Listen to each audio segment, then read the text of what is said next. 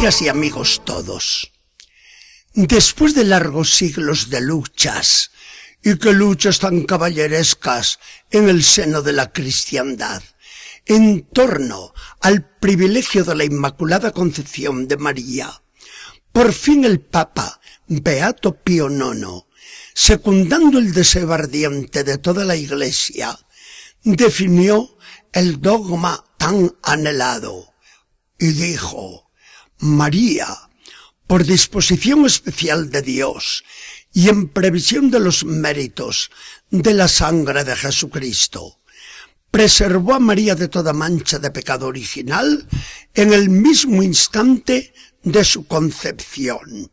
María es inmaculada, toda pura, sin sombra de culpa, que desluzca su hermosura del todo singular. Una persona íntima le preguntaba después al Papa, Santo Padre, ¿y qué sintió al definir el dogma de la concepción inmaculada de María? A lo que el Papa respondió, es tal lo que experimenté y lo que aprendí al definir el dogma que no puede expresarlo una lengua humana.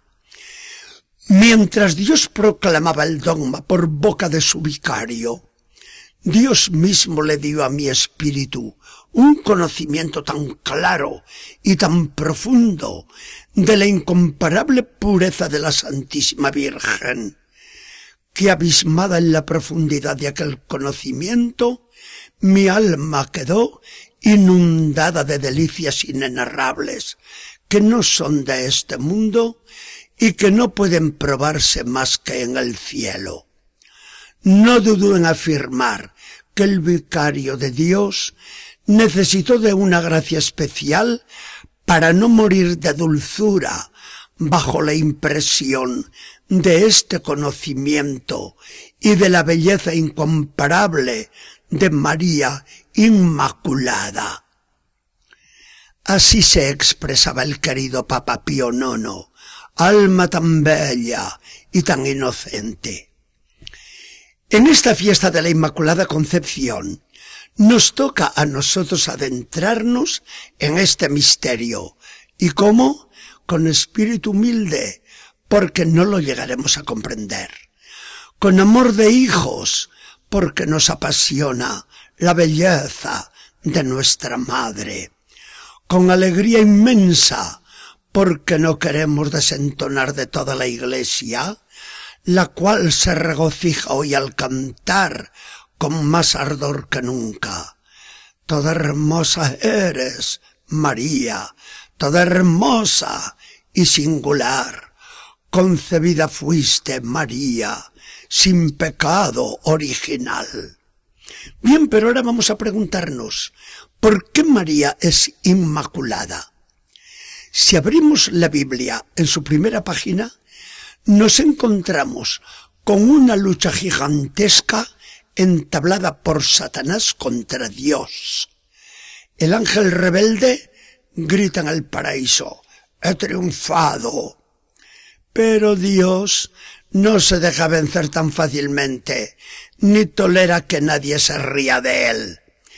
Y en el mismo momento de la ruin victoria de la serpiente, que ha engañado a la pobre mujer, seductora del hombre, Dios acepta la guerra y asegura la victoria final.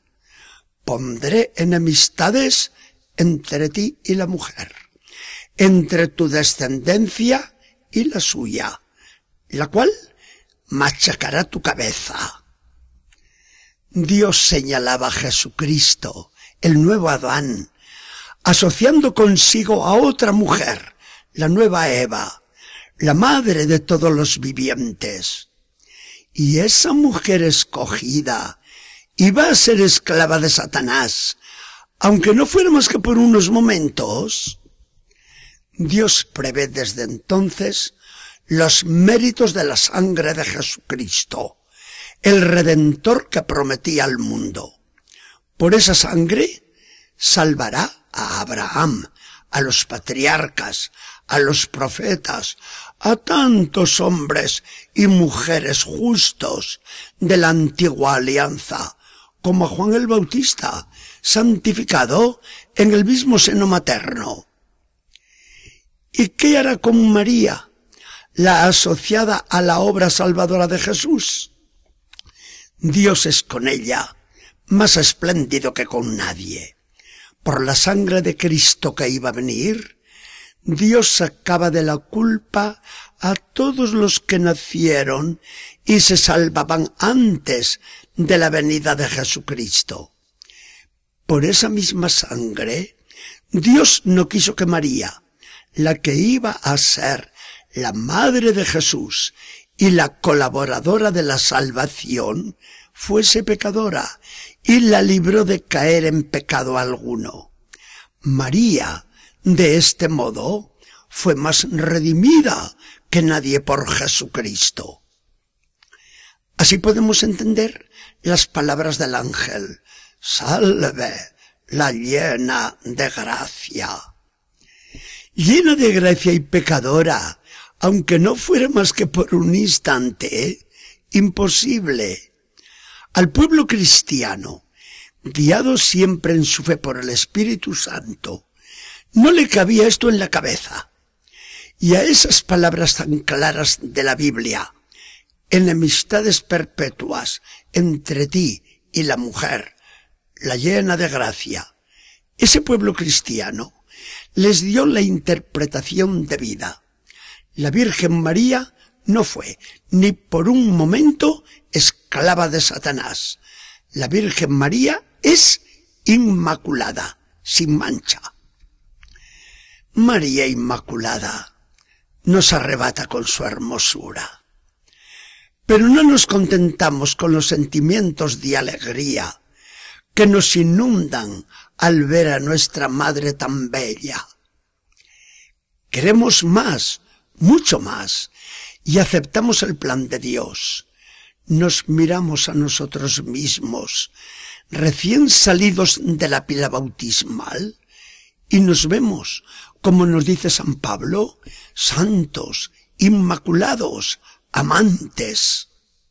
Así nos quiere Dios, que nos predestine nos llama a esa pureza sin mancha, de la cual nos da un avance tan esplendoroso en la concepción inmaculada de María, imagen de la Iglesia y avance desde el principio de lo que será la Iglesia en su consumación, cuando aparecerá ante Jesucristo, su esposo, sin mancha ni arruga, ni nada que le deforme su preciosa faz. María Inmaculada, es un ideal de belleza y de amor, especialmente para el mundo de hoy. María, la mujer nueva, se nos presenta como la mujer plenamente liberada de cualquier esclavitud. María aparece desde el principio como luchadora invencible de Satanás. María se nos presenta asociada a Jesucristo en su persona y en su misión, de modo que Jesucristo es la única razón de su vida y de su ser. Y no es este el ideal supremo de la Iglesia. Con Jesucristo y con María al frente, luchamos contra el pecado original del mundo moderno y causa de todos sus males, el desamor, que lleva a la injusticia y a la impureza. María Inmaculada es para nosotros un ideal, y por el ideal se lucha hasta el fin. Que el Señor nos bendiga y acompañe.